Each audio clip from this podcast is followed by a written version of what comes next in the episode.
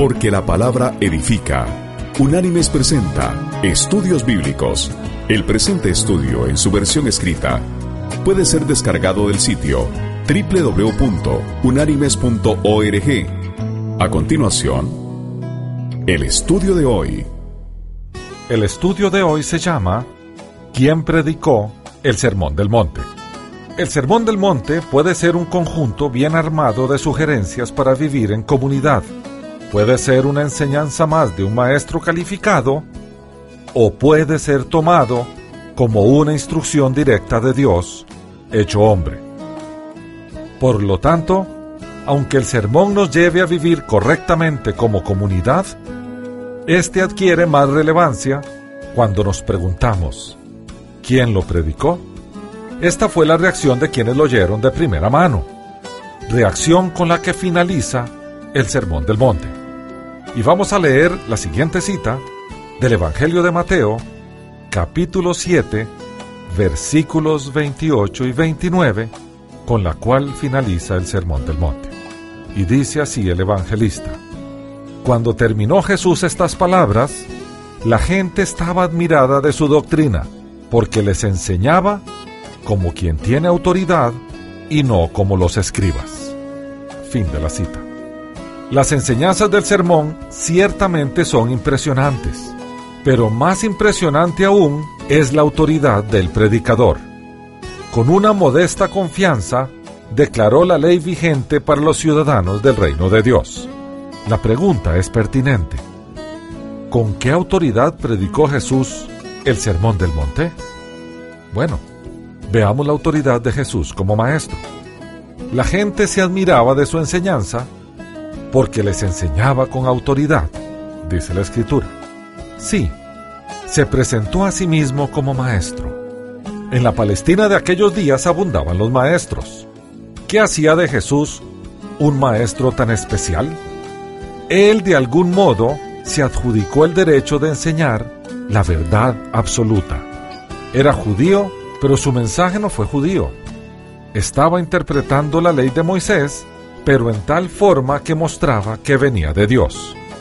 Lo que tenía que decir no estaba condicionado culturalmente en el sentido de que estuviera limitado a un pueblo particular, el judío, o a un sitio particular, Palestina. Siendo absoluto, fue universal.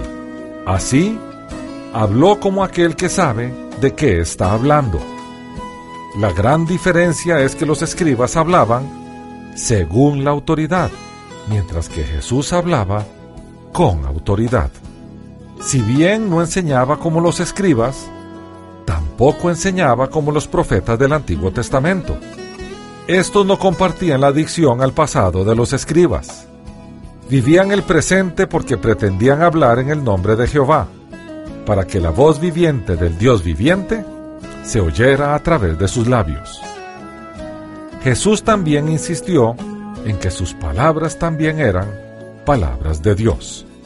Y así lo dijo él, y se registró en el Evangelio de Juan, capítulo 7, versículos 15 y 16, donde dice, Y se admiraban los judíos diciendo, ¿Cómo sabe este letras sin haber estudiado? Jesús le respondió y dijo, Mi doctrina no es mía, sino de aquel que me envió. Fin de la cita.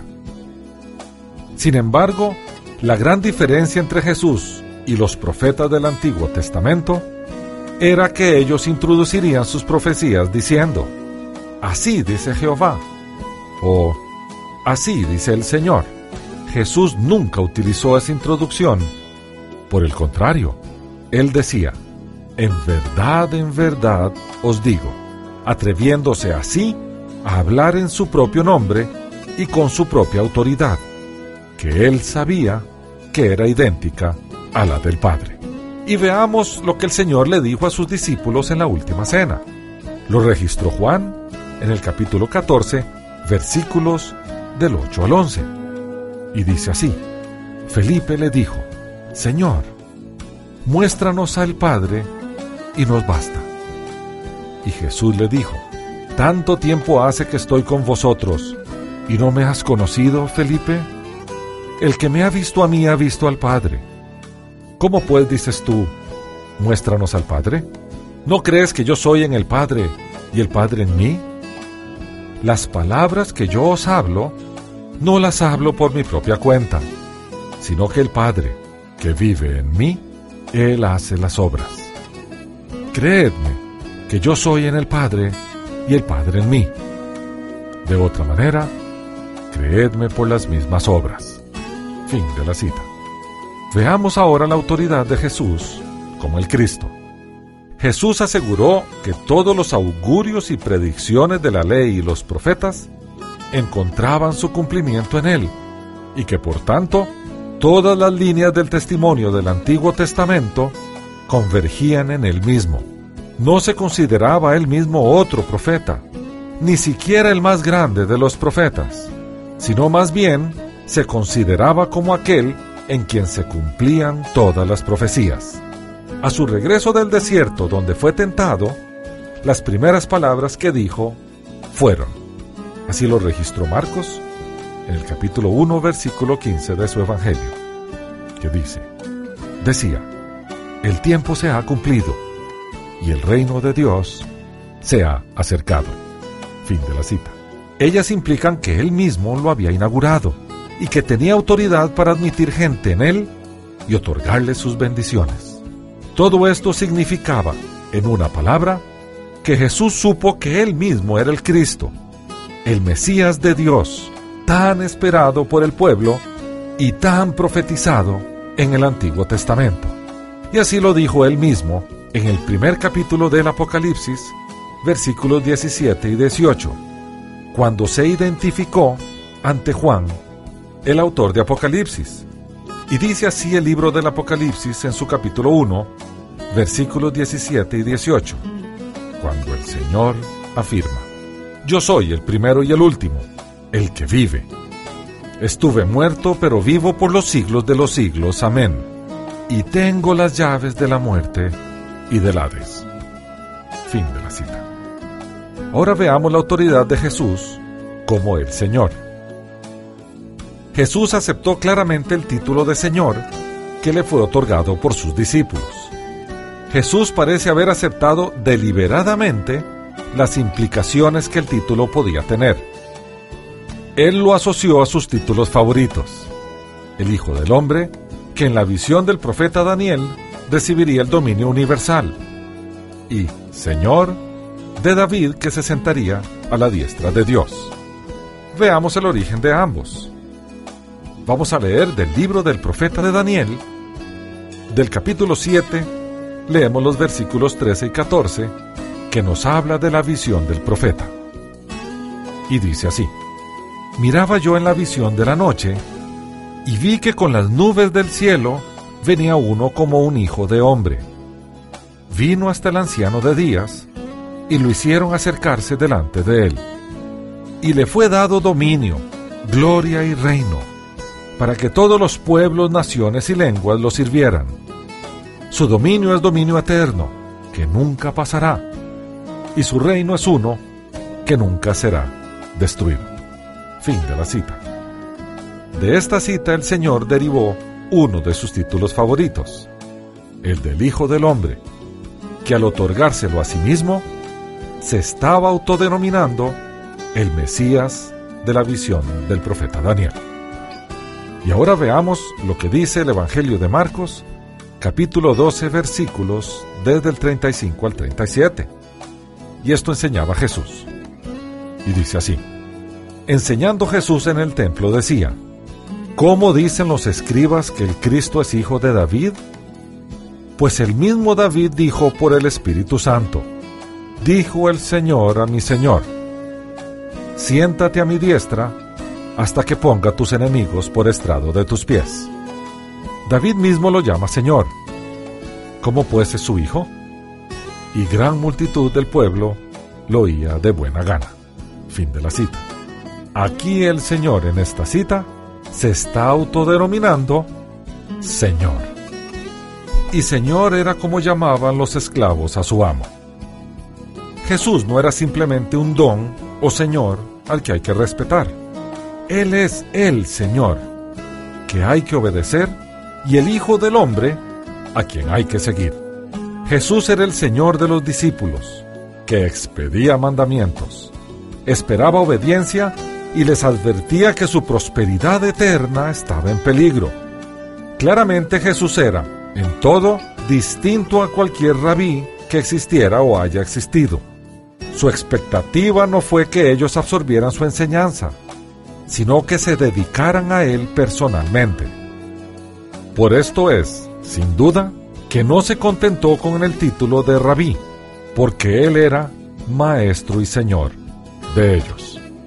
Por esto es que también ellos, a su vez, no se convirtieron simplemente en rabíes, que guardaban y transmitían la tradición de su enseñanza. Fueron también, e incluso más, sus testigos.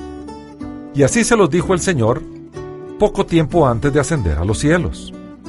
Eso lo registró Lucas en el libro de los Hechos de los Apóstoles, capítulo 1, versículo 8, cuando el Señor les dice a sus discípulos, Pero recibiréis poder cuando haya venido sobre vosotros el Espíritu Santo, y me seréis testigos en Jerusalén, en toda Judea, en Samaria y hasta lo último de la tierra.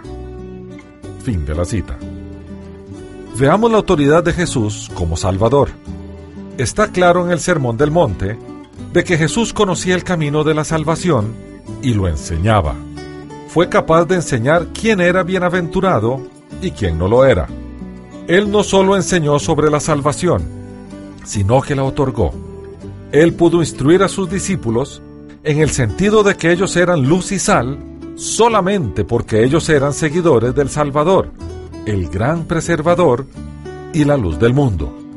Es muy significativo que inmediatamente después del Sermón del Monte, en el Evangelio de Mateo, siga un relato de su ministerio práctico donde lo vemos adjudicándose autoridad para perdonar pecados y realmente otorgando perdón, primero a un paralítico y luego comparándose a sí mismo como salvador de pecadores, así como un médico sana a los enfermos. Y así lo dijo él en el Evangelio de Mateo capítulo 9, versículo 2 que dice, Y sucedió que le llevaron un paralítico tendido sobre una camilla.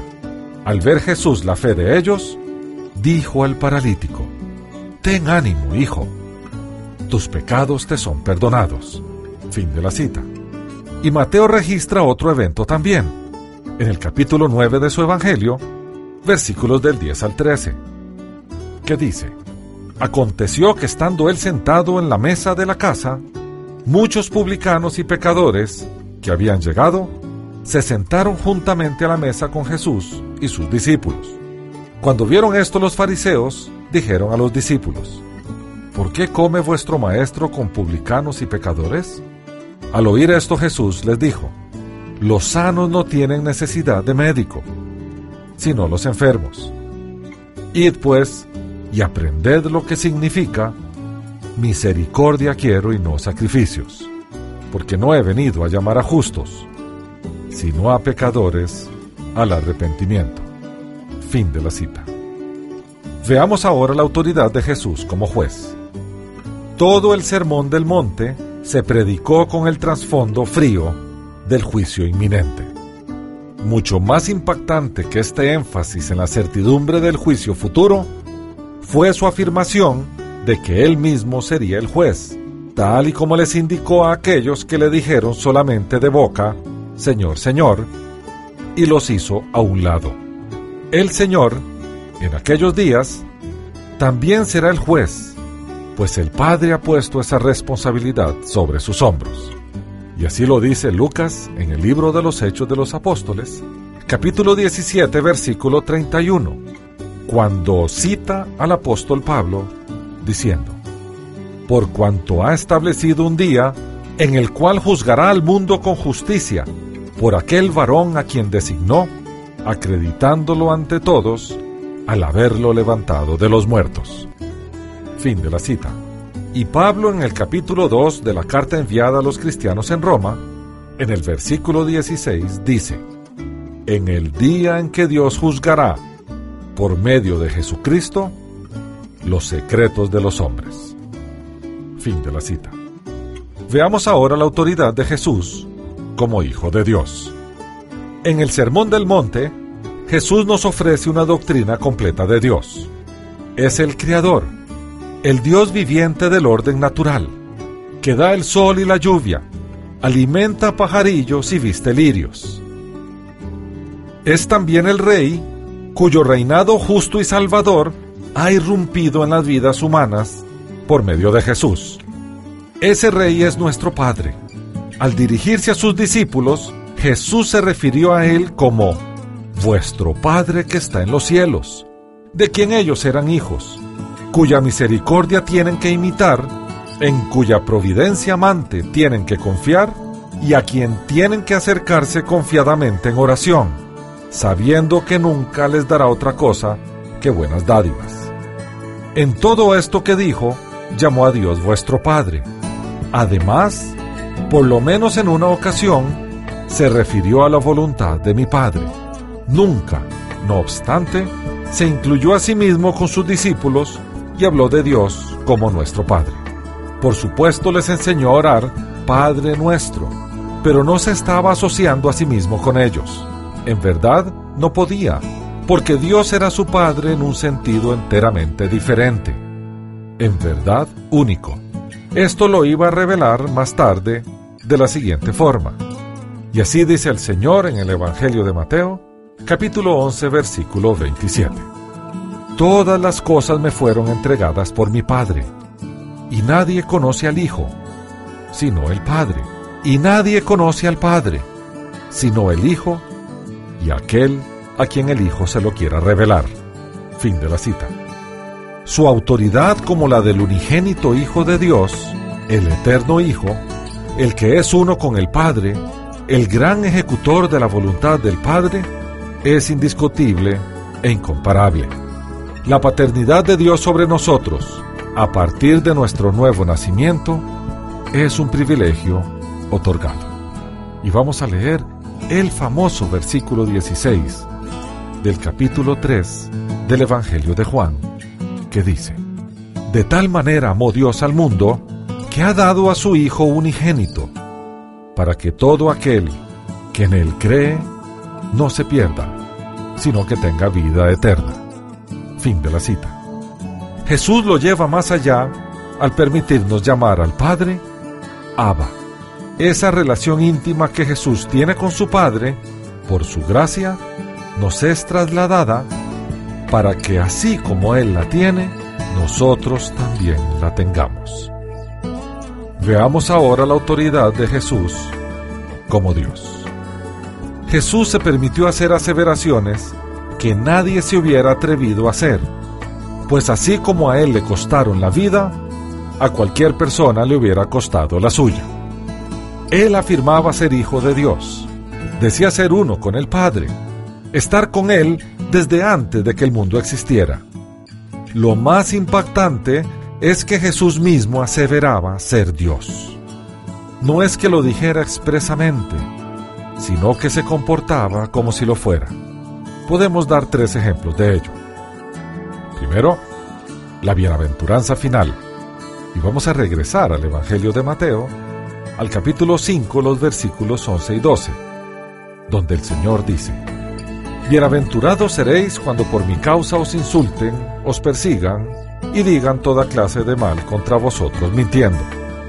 Gozaos y alegraos porque vuestra recompensa es grande en los cielos, pues así persiguieron a los profetas que vivieron antes de vosotros. Fin de la cita. Esta analogía con los profetas resulta impresionante. La lógica parece ser esta. Jesús espera que sus seguidores sufran por su causa y luego asemeja la persecución de ellos con la de los profetas del Antiguo Testamento. Aquellos profetas sufrieron por su fidelidad a Dios, mientras que los discípulos de Jesús sufrirían por su fidelidad a Él. La implicación es inevitable. Si Él compara a sus discípulos a los profetas de Dios y más tarde los envió como los profetas fueron enviados, Él se compara con Dios. Se podría leer en sus expresiones algo como, aquellos eran mis profetas, ustedes son mis discípulos. Segundo, la advertencia del Señor, Señor. Jesús consideró que al obedecerlo como Señor, equivaldría a hacer la voluntad de su Padre. Por lo tanto, él mismo estaba colocando en el mismo nivel de Dios. Y tercero, el juicio final. Jesús al elegirse como juez en los días finales, estaba sin duda colocándose en una posición divina. Nadie puede juzgar a los hombres. Solo Dios, el gran juez de todo y de todos. Jesús demanda de todos nosotros responder a su sermón del monte con seriedad absoluta y abrumadora.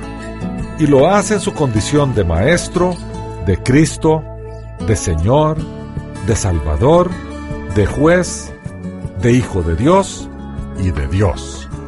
Aquí está su diseño de la sociedad que Dios ofrece como alternativa. Estas son las normas, los valores y las prioridades del reino de Dios. Su iglesia a menudo ha echado por la borda este desafío y se ha hundido en una respetabilidad conformista. En tales ocasiones se hace indistinguible del mundo en que está. Ha perdido su sal y su luz se ha extinguido. Ella no da evidencia de ser la nueva sociedad de Dios que está saboreando ya el gozo y los poderes de la era venidera. Solo cuando la comunidad cristiana viva, según el Sermón del Monte, el mundo será atraído y nuestro Dios será glorificado. Así pues, cuando Jesús nos llama hacia sí mismo, es hacia esto que nos llama, porque Él es el Señor de la contracultura. Su llamado es muy claro. Nos ha llamado a ser diferentes. Hasta aquí el estudio de hoy. El presente estudio está basado parcialmente en el libro El Sermón del Monte de John Stott, publicado por Ediciones Certeza. Las citas de las Escrituras son tomadas de la Biblia Reina Valera, revisión 1995. Unánimes presentó Estudios Bíblicos, porque lámpara a mis pies es tu palabra y lumbrera en mi camino. Que Dios te bendiga.